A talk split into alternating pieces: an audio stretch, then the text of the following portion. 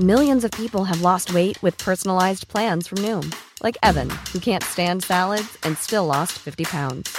Salads, generally, for most people, are the easy button, right? For me, that wasn't an option. I never really was a salad guy. That's just not who I am. But Noom worked for me. Get your personalized plan today at Noom.com. Real Noom user compensated to provide their story. In four weeks, the typical Noom user can expect to lose one to two pounds per week. Individual results may vary. Le 3 octobre 1997, Lorraine Barry, 14 ans, et Nicole Collins, 16 ans, se rendent à une petite fête organisée en forêt. Au beau milieu de la soirée, elles décident de rejoindre un autre événement qui se passe un peu plus loin. Mais pour ça, elles doivent traverser les routes de forêt désertes à cette heure. Les deux adolescentes n'arriveront jamais à destination et s'apprêtent à vivre une soirée d'horreur et de torture aux mains de deux psychopathes qui vont les inviter dans leur camionnette. Bienvenue pour une nouvelle HVF.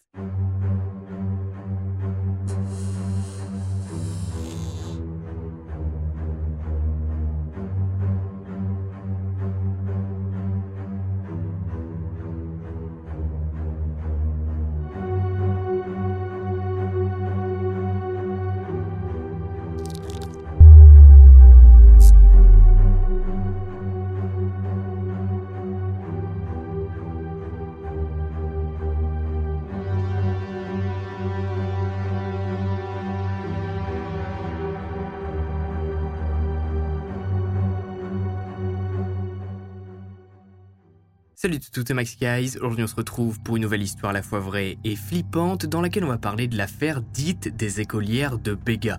Deux adolescentes qui participent à une soirée en forêt et qui ont la merveilleuse idée à un moment de traverser justement cette forêt en pleine nuit et ces petites routes désertes pour se rendre à une autre fête. L'affaire des écolières de Béga a traumatisé l'Australie et en faisant mes recherches, j'ai rapidement compris pourquoi, puisque honnêtement, et je le dis pas souvent, vous le savez, mais je pense que le cas des écolières de Béga est l'une des pires affaires qui m'ait été donné de raconter. Et vous allez très vite comprendre pourquoi. Bref, installez-vous, n'oubliez pas de vous abonner, c'est gratuit, ça prend 30 secondes et ça fait vraiment plaisir. Surtout, ça aide la chaîne et on est parti. Une soirée en forêt. Notre histoire prend place aujourd'hui en Australie, région de la Nouvelle-Galles du Sud, près de Béga, d'où le nom de l'affaire, les écolières de Béga. On est plus précisément dans la zone de White Rock située à droite de la ville, une espèce de grande forêt traversée par les routes que les jeunes du coin aiment bien emprunter pour organiser des petites soirées d'été avec un feu de camp et des tentes. Ça permet de pas avoir les parents sur le dos et surtout d'avoir un espace gigantesque si Kevin veut partir s'isoler avec Jessica. Le 5 octobre 1997, c'est l'une de ces soirées qui est organisée par le père de Nicole Collins. En fait, pour expliquer plus simplement la situation, il y a un camping situé à 3 km de la maison des Collins, donc pour faire plaisir à sa fille et qu'elle puisse inviter ses amis comme elle le souhaite, le père de Nicole a loué un emplacement à ce camping qui est pas hyper fréquenté pour que les ados puissent organiser une soirée. Ça évite qu'il y ait le bordel à la maison. Vu ce qui arrive, il va clairement le regretter toute sa vie, même si le père n'y est pour rien dans cette affaire. Nicole Collins, 16 ans, est une ado décrite comme extravertie. Elle adore faire de nouvelles connaissances, tout le contraire de son amie Lorraine Barry, 14 ans, qui est ultra timide, mais qui a un frère ado nommé Nathan qui l'accompagne et l'invite à diverses soirées pour l'ouvrir aux autres. Il n'y a pas vraiment grand chose à dire sur Nicole et Lorraine. Au moment des faits, ce sont deux adolescentes qui découvrent la vie, vont à l'école et font des petites soirées ici et là. C'est la fin des années 90, Internet n'est pas vraiment encore là, donc les ados se regroupent très régulièrement pour faire passer le temps. Aujourd'hui tu t'ennuies, bah tu prends ton téléphone, t'allumes ta console, tu lances Netflix ou n'importe quelle autre plateforme de streaming, et puis tu passes le temps comme ça derrière ton écran. Mais à l'époque, il n'y avait pas tout ça, il n'y avait pas des écrans partout, il n'y avait pas de smartphone, donc c'est pas choquant qu'à 16 et 14 ans, les filles participent à une soirée avec des gens de leur âge. Et je précise bien avec des gens de leur âge parce qu'on connaît tous un mec un petit peu bizarre qui a, je sais pas moi, 27 ans et qui participe à des soirées euh, de gamins de 15 ans. C'est bizarre. Enfin bref, ce soir-là, c'est Nicole qui organise la soirée. Elle va d'abord chercher Lorraine et toutes deux traversent la forêt pour se rendre au campement. Il y a déjà quelques personnes, des tentes sont plantées et l'emplacement est loué pour plusieurs jours. S'il y a besoin de prendre une douche, de rationner ou si les ados rencontrent un quelconque problème, la maison de la famille Collins n'est pas loin. Le début de soirée se passe bien, tout le monde discute, on fait des rencontres, on dragouille un petit peu, mais Nicole est un petit peu perturbée ce soir-là. Il y a beaucoup de couples autour d'elle et ça la tracasse parce qu'elle a rompu avec son copain il y a quelques jours et elle a appris avant d'arriver ici que son ex était présent à une fête à quelques minutes à pied d'ici. Et Nicole, elle a bien envie d'y aller à cette fête pour discuter avec son ex et pourquoi pas recoller les morceaux. Ne faites jamais ça, hein, qu'on soit bien clair, tout au long de votre vie vous allez rencontrer des gens et des Dylan et Quentin qui vous ont largué pour une quelconque raison, il y en a des milliers. Vers 21h, Nicole quitte donc le camp. Lorraine décide de l'accompagner parce qu'elle est timide comme je vous le disais et rester toute seule à une soirée où elle ne connaît personne, ça la chauffe pas trop. Son frère Nathan doit normalement arriver en cours de soirée mais elle a pas envie de rester dans son coin en l'attendant. Les deux filles partent. Personne ne se doute une seule seconde de ce qu'elle s'apprête à vivre pour le reste de la soirée. Quelques minutes après, Nathan arrive au camp, surpris de ne pas voir sa sœur. Mais il lui fait confiance, si elle est partie avec Nicole, il n'y a pas de souci. Et puis la région est tranquille, il n'y a jamais eu de bizarrerie en forêt. Enfin, pas à sa connaissance. Pourtant, à quelques centaines de mètres de là, deux hommes sont garés sur le bord de route, à l'intérieur d'une petite camionnette quatre portes. Leslie Camilleri et Lindsay Beckett passent la soirée ici, à boire des bières et à s'enfiler des amphétamines pour s'exciter un peu. Leslie et Beckett, c'est le genre de type que vous préférez garder loin de vous. Ils sont pas super intelligents et ont surtout de gros problèmes de violence. Un rapport psychiatrique fait 4 ans avant les faits indique que Leslie a des problèmes de comportement. Il est incapable de contrôler ses pulsions et s'il tente de ne pas faire de conneries, ça termine, je cite, en explosion de comportements destructeurs. Il est considéré comme incontrôlable et a passé la majorité de son enfance en centre de détention pour mineurs dans les rues. Mais on détaillera son casier judiciaire en temps voulu. Son pote, Lindsay Beckett, c'est pas la lumière du duo. Il a un QI assez faible et se laisse porter par Leslie dans son parcours criminel. Les deux volent des voitures et font des cambriolages pour survivre. C'est devant eux que Nicole et Lorraine vont avoir le malheur de passer en sortant de la forêt. Et les deux hommes les voient, là sur le bord de route, toutes les deux un peu paumées.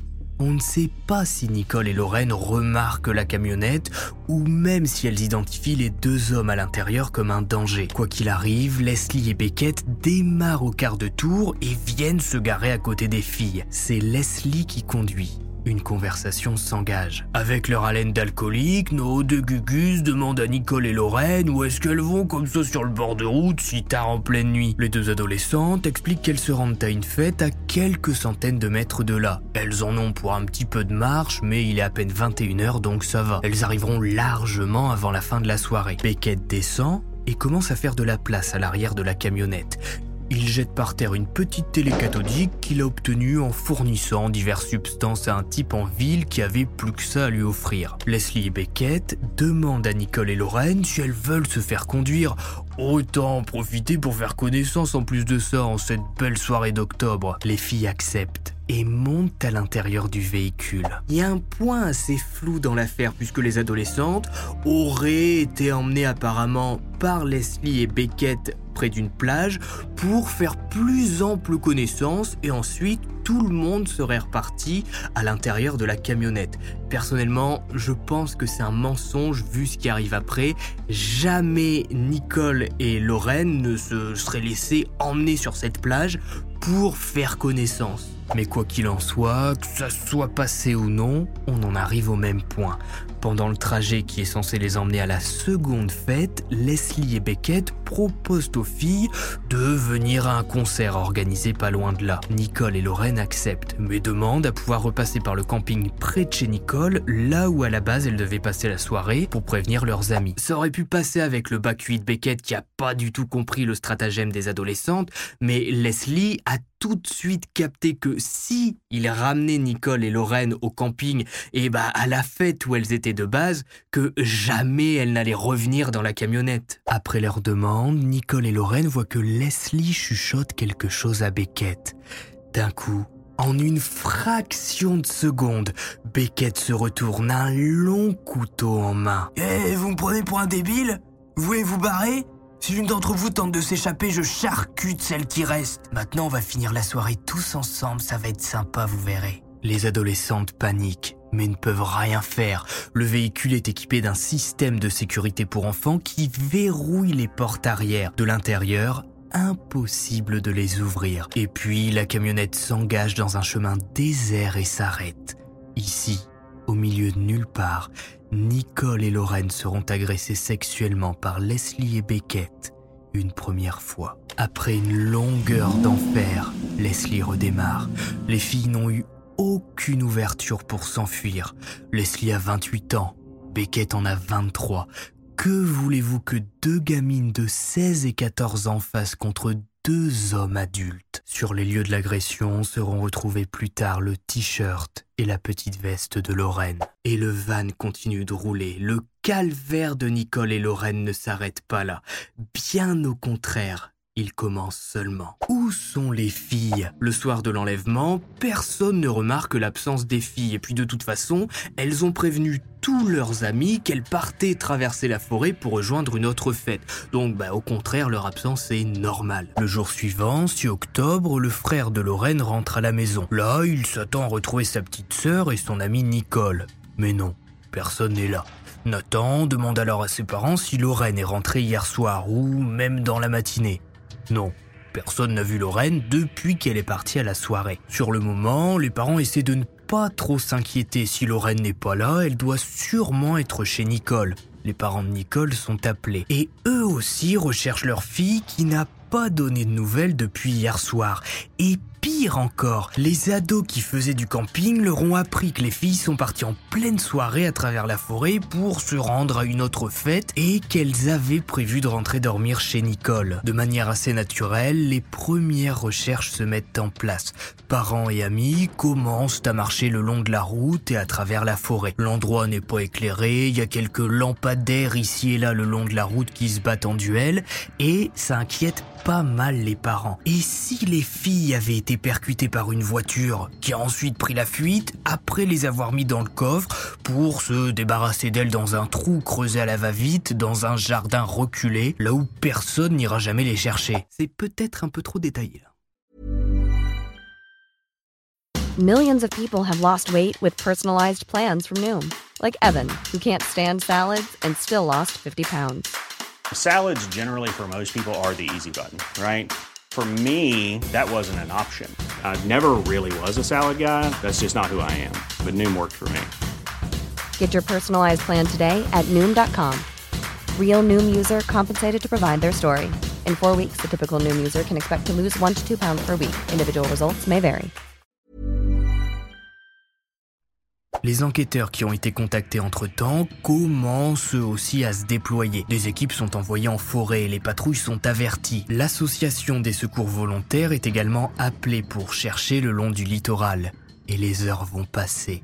Ces heures vont se transformer en jours et en semaines. Personne n'a été témoin de l'enlèvement de Nicole et Lorraine et personne ne sait où elles pourraient bien être. Les seuls indices que vont retrouver les enquêteurs sont la veste et le t-shirt de Lorraine et la télé cathodique abandonnée sur le bord de route. Autant vous dire que ça aide pas grand monde à un t-shirt, une veste et une TV cathodique au beau milieu d'un endroit désert tout le monde n'est pas l'inspecteur Colombo. Et pourtant, même si ça paraît tiré par les cheveux, eh bien, l'un des enquêteurs va émettre une hypothèse assez simple.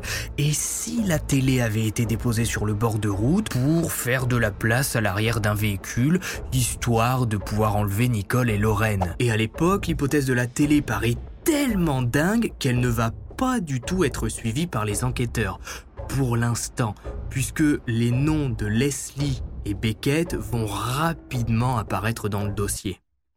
Ils sont, ils sont débiles, donc de toute façon, au bout d'un moment, forcément, ils allaient pas réussir à cavaler bien longtemps. Puisqu'en regardant la liste des criminels notoires du coin, les enquêteurs vont bien évidemment tomber sur le duo, surtout lorsqu'ils vont découvrir que Leslie était appelée dans quelque temps au tribunal pour avoir abusé de la fille de son ex-petite amie. Plusieurs indices vont être mis sur l'affaire. Pour la petite définition, un indique de police, c'est un type qui va s'infiltrer dans les endroits un peu craignos de la ville pour faire ami-ami avec les teuteux du coin qui, après deux, trois bières, se vantent d'avoir cambriolé la maison de chez mamie.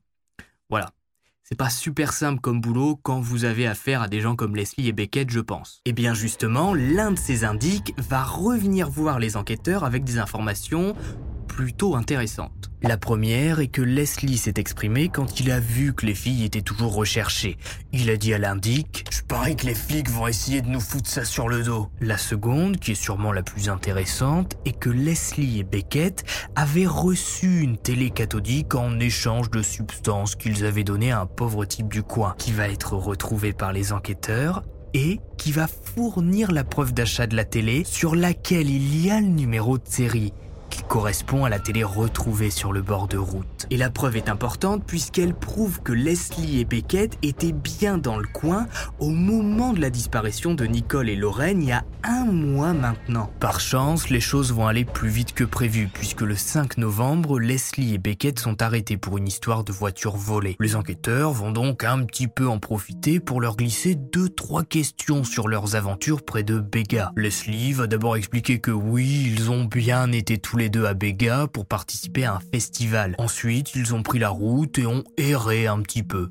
C'est tout. Avant la fin de l'interrogatoire, Mark Winterflood, l'agent qui s'occupe de les interroger, va poser une dernière question aux deux hommes. Pourquoi avoir déposé leur télé sur le bord de route? Pour faire de la place à l'arrière du véhicule? Mais pourquoi précisément sur cette route? À ce moment-là, au milieu de nulle part Ils avaient quelque chose à charger? À cette simple question, Leslie et Beckett vont se plonger dans le silence. De retour dans sa cellule, Leslie va se claquer la tête contre le mur en chuchotant. Putain, ils savent pour la télé. Il sera mis sous sédatif ce soir-là. Et les enquêteurs vont rapidement comprendre que Beckett est le moins éclairé des deux. Ils vont alors lui proposer un deal. S'il parle, sa peine sera réduite. Mais s'il refuse de parler, ils proposeront l'offre à Leslie. Et à votre avis, est-ce que Beckett va accepter de parler? Est-ce qu'il est si bête au point de s'accuser d'un double meurtre d'adolescente alors que les enquêteurs en soi n'ont pas de scène de crime et n'ont même pas de corps? Je veux dire, ils ont rien pour l'accuser, ils savent même pas si les filles sont encore vivantes à ce moment-là.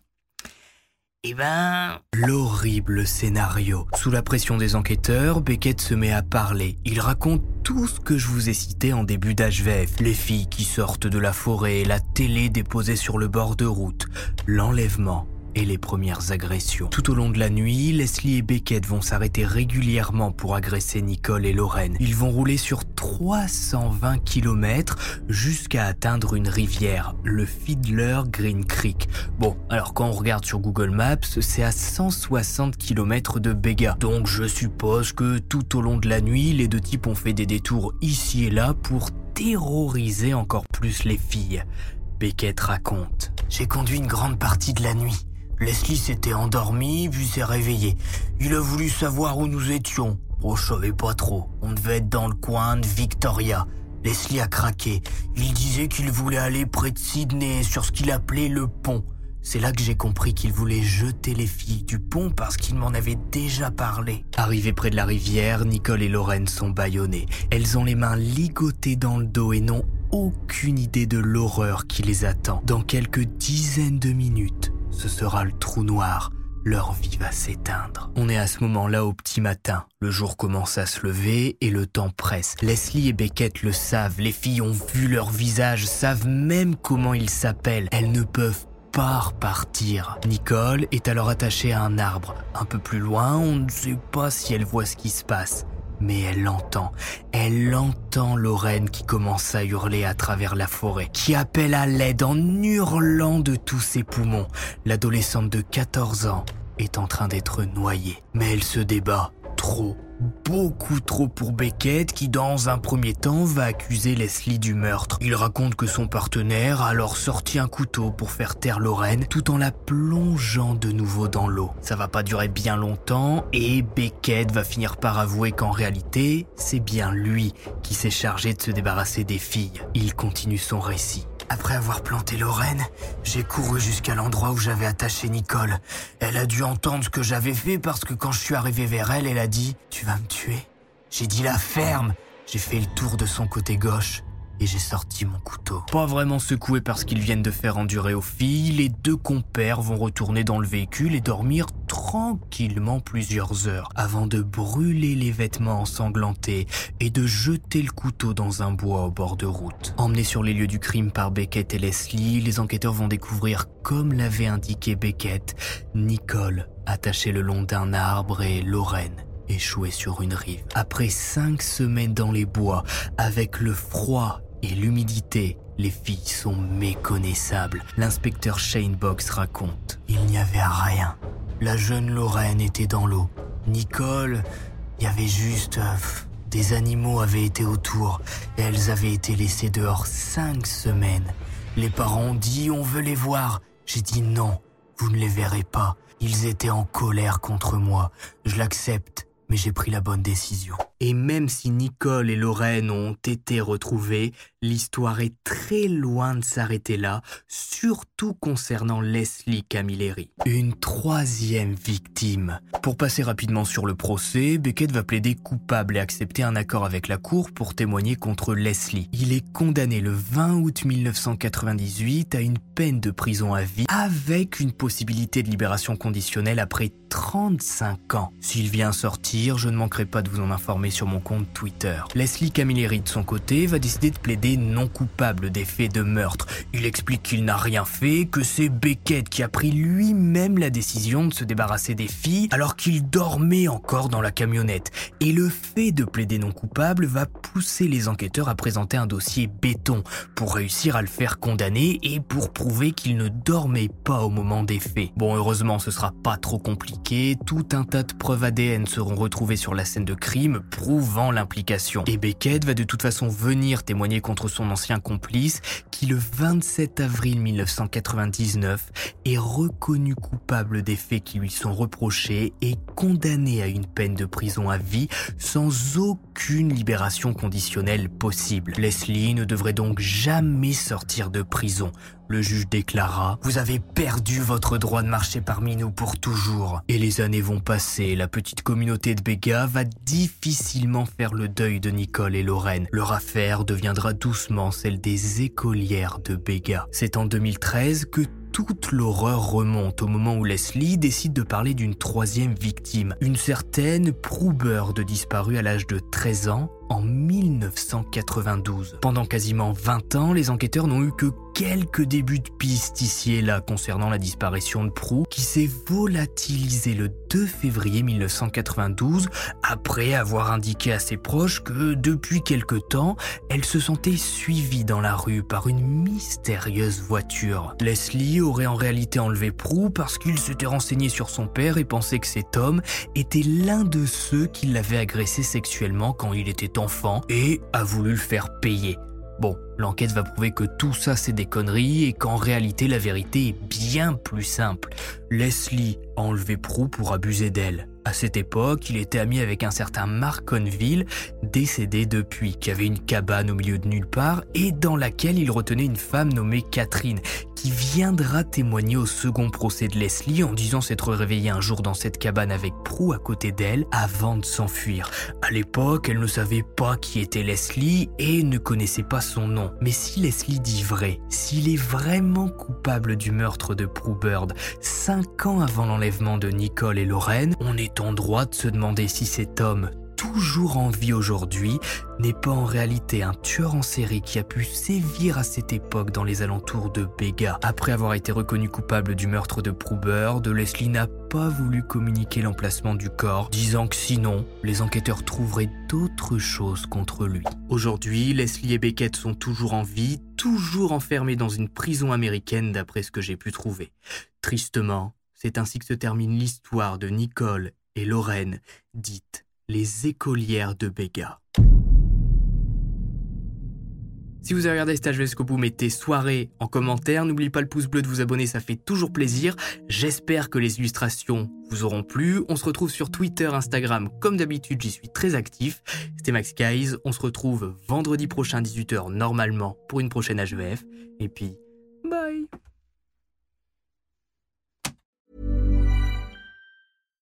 When you make decisions for your company, you look for the no-brainers. And if you have a lot of mailing to do, Stamps.com is the ultimate no-brainer. It streamlines your processes to make your business more efficient, which makes you less busy. Mail checks, invoices, legal documents, and everything you need to keep your business running with Stamps.com. Seamlessly connect with every major marketplace and shopping cart.